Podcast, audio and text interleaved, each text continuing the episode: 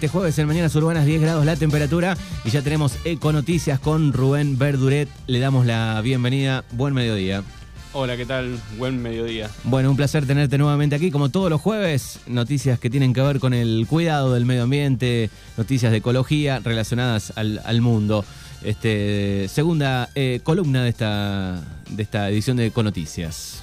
Bien, bien. Hoy traje lo que prometí el jueves pasado, eh, siguiendo con esta temática de, que el 3 de julio se había celebrado el Día Mundial de, del No a, las bolsas de nylon, por ahí un poquito de, la historia de, de la bolsa de, estas malditas bolsas de nylon que, tenemos dando vuelta por todos lados. Que siempre eh, en alguna laguna eh, aparece una desgastada que capaz que tiene 200 años, ¿no? Y, un estado raro, pero tarda cuánto, 500 era? 500 años. 500 años. En desaparecer. En desaparecer. Bueno, así que bolsas de nylon, el tema de este jueves. Bien, bien. Arrancamos en el año 1933, que el, polietileno, eh, que es el plástico más comúnmente utilizado, se crea por accidente en una planta química de Norwich. Ahí arrancó, arrancó todo y ahí rápidamente... Eh, se empezó a utilizar primero, eh, lo usaban en, fabricación militar de manera secreta durante la, Segunda Guerra Mundial, por ahí para...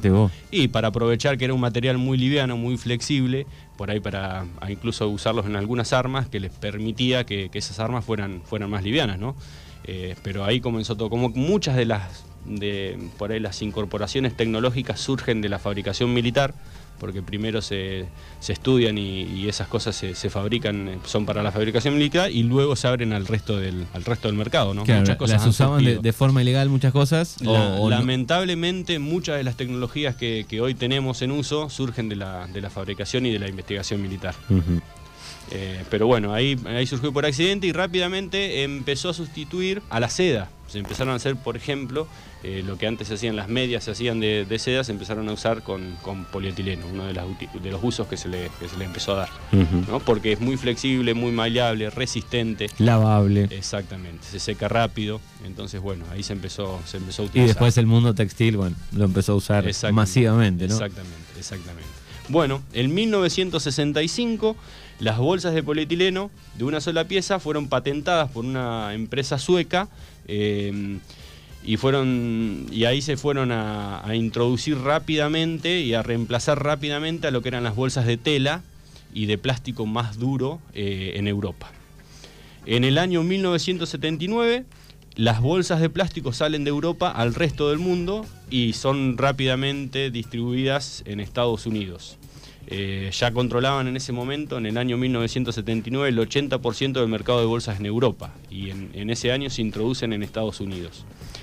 En el año 1982, dos de las cadenas de supermercados más grandes que existían en Estados Unidos eh, agarran y reemplazan, reemplazan directamente las bolsas de papel por las bolsas de, por las bolsas de plástico. Yo, y, por ahí repasando un poco esto, tenía el recuerdo de que eso por ahí se puede ver en las películas. Uno por ahí si ve las películas de los años 80, en las que suele ver las personas andan con la mercadería en bolsas de cartón. Sí, sí, muchas películas yankee también. Claro, en las películas de Estados Unidos uno por ahí le llama la atención eso de que, de que puede ver que la... O el, también tenía que ver un poco con que escondían el alcohol en una época, ¿no? en, la bolsa de cartón. Exactamente. Pero bueno, eso pasó hasta 1982, porque a partir de ahí, que estas dos cadenas de supermercados grandes de Estados Unidos empezaron a, sustituir por bolsas plásticas, empezó a desaparecer el uso de, la bolsa de cartón.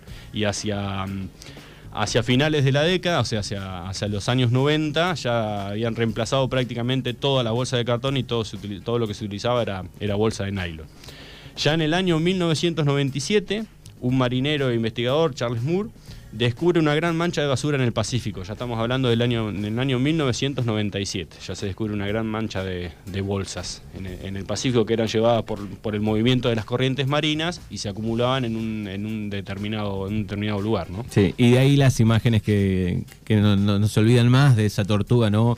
Enredada. Exactamente, porque justamente los animales más perjudicados eh, son, por lo general son las imágenes que, vemos son de tortugas y la mayoría de los peces, ¿no? Son los que más, más afectados están con, este tema.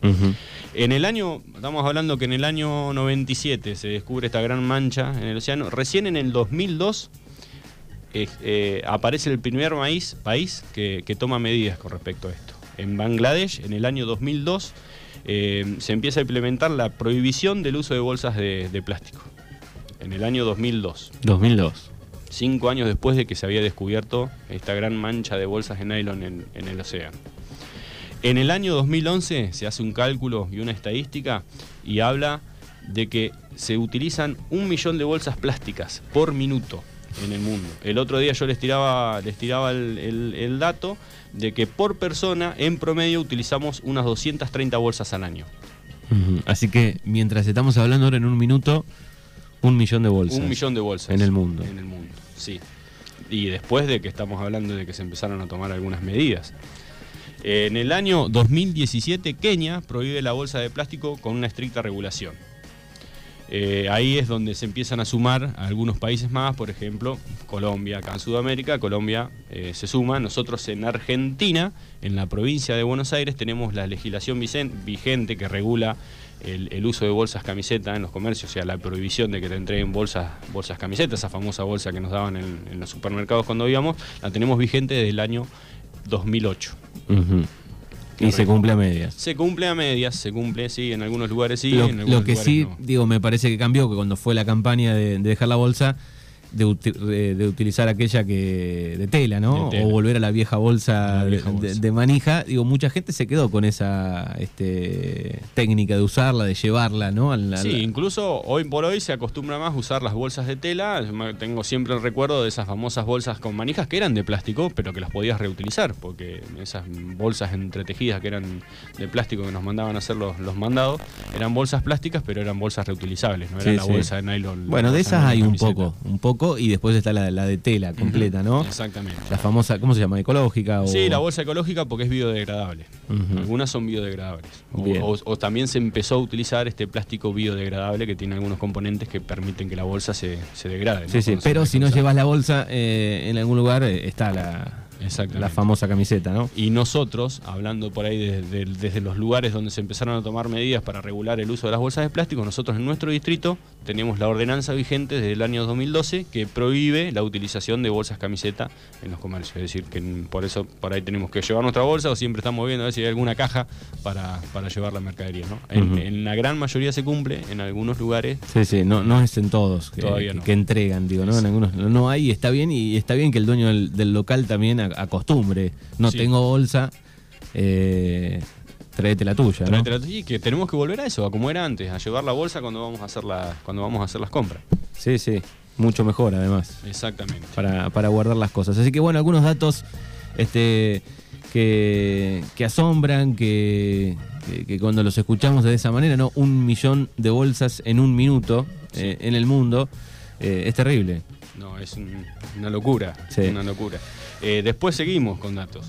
En el año 2018, el programa de las Naciones Unidas destaca que de 127 países, de 192 países en los que se hizo un estudio, 127 tienen promulgada alguna medida o alguna legislación eh, acerca de las, problemáticas que acarrean el uso de bolsas de plástico. O sea que, bueno, ya en el 2018 ya varios países habían tomado conciencia acerca de- del impacto negativo que genera la utilización de las bolsas de plástico. ¿no? Sí, y estamos hablando de las bolsas. Solamente, ¿no? Solamente, estamos Porque hablando de las bolsas. empecemos a imaginar aquello que se envuelve, que todo, todo lo que compramos viene envuelto en nylon la mayoría de las cosas, desde una heladera hasta, ¿no? Exacto. Sí, recién justamente, hace un ratito estuve, estuve acá en, en- en la escuela especial, eh, charlando un rato con, con los chicos ahí, y hablábamos de esto, por ahí surgió el tema del, del tema de las bolsas, está muy bueno, eh, se pelea por, no, o, o hay ordenanzas o leyes eh, que regulan la utilización de las bolsas camiseta, pero después nos encontramos en una góndola eh, con las verduras envueltas en, en papel film,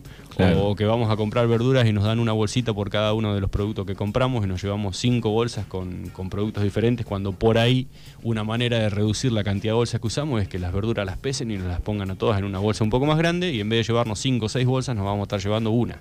Claro. Eh, que por ahí son pequeñas cosas, acciones que se pueden hacer y, y reducimos la cantidad de bolsas que, que podemos llegar a utilizar. Sí, sí, si empezás a pensar hay un montón de cosas que vienen envueltas eh, en nylon.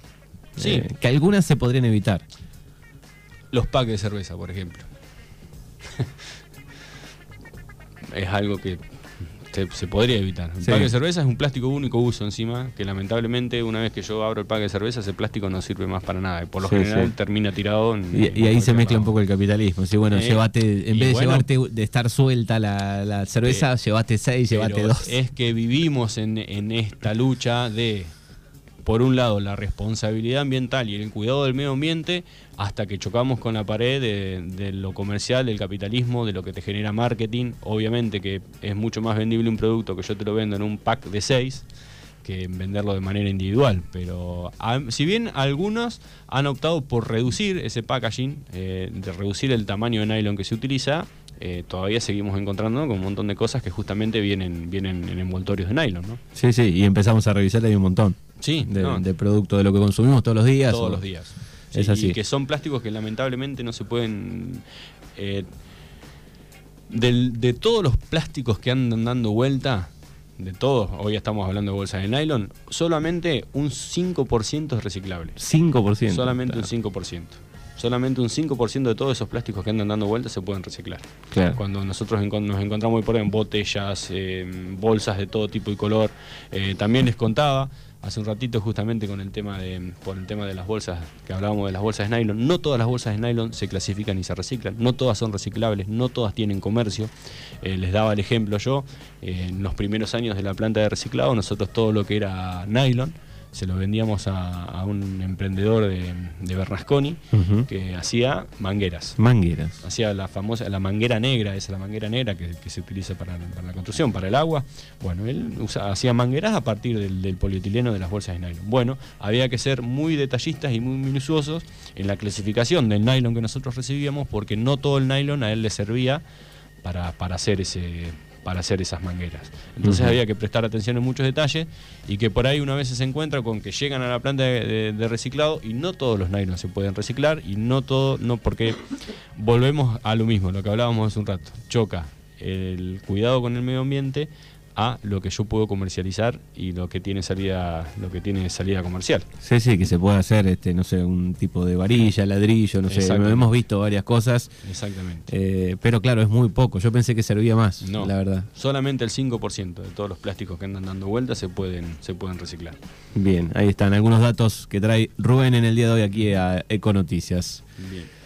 ¿Quedó algo más o, No, porque ya habíamos hablado mm. un poco de la y por ahí de, que estábamos hablando de la cantidad de, nylon que se generaban, se estima que 12 millones de toneladas de nylon llegan a los océanos. 12 millones de nylon. Y de esos 12 millones que llegan, el 70% se asienta en los fondos de los océanos. O sea que es muy difícil de recuperar, porque una cosa es yo encuentro una mancha de nylon como se encontró en, en ese año y lo encuentro de manera superficial, la manera de extraerlo es mucho más fácil pero estamos hablando que un 70% de ese nylon va a parar al fondo del mar. Claro.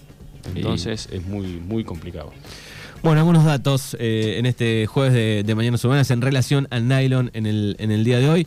Eh, ojalá sigamos pensando eh, una idea completa cómo reducir esta cantidad, ¿no? Sí, por eso, por ahí lo decíamos, o lo, lo comenté en un momento, hay formas, cómo podemos colaborar nosotros reducir la cantidad de, si yo voy a una verdulería, llevarme las verduras en una sola bolsa, no llevé bolsa, pero por ahí llevarme las verduras en una sola bolsa, empezar nuevamente a, crear este hábito de llevar nuestra bolsa de mandados o nuestro carrito de mandados también, que, ahora también pues, se puede usar, hoy por hoy existen un montón de, variedades como para usar un carrito de, mandados y acostumbrarnos a llevar la, bolsa para hacer los mandados, como, como lo hacíamos nosotros cuando, cuando éramos chicos. Exactamente, la bolsa que nos daba el abuelo, la abuela eh, con las clásicas manijas y los colores. Exactamente, exactamente.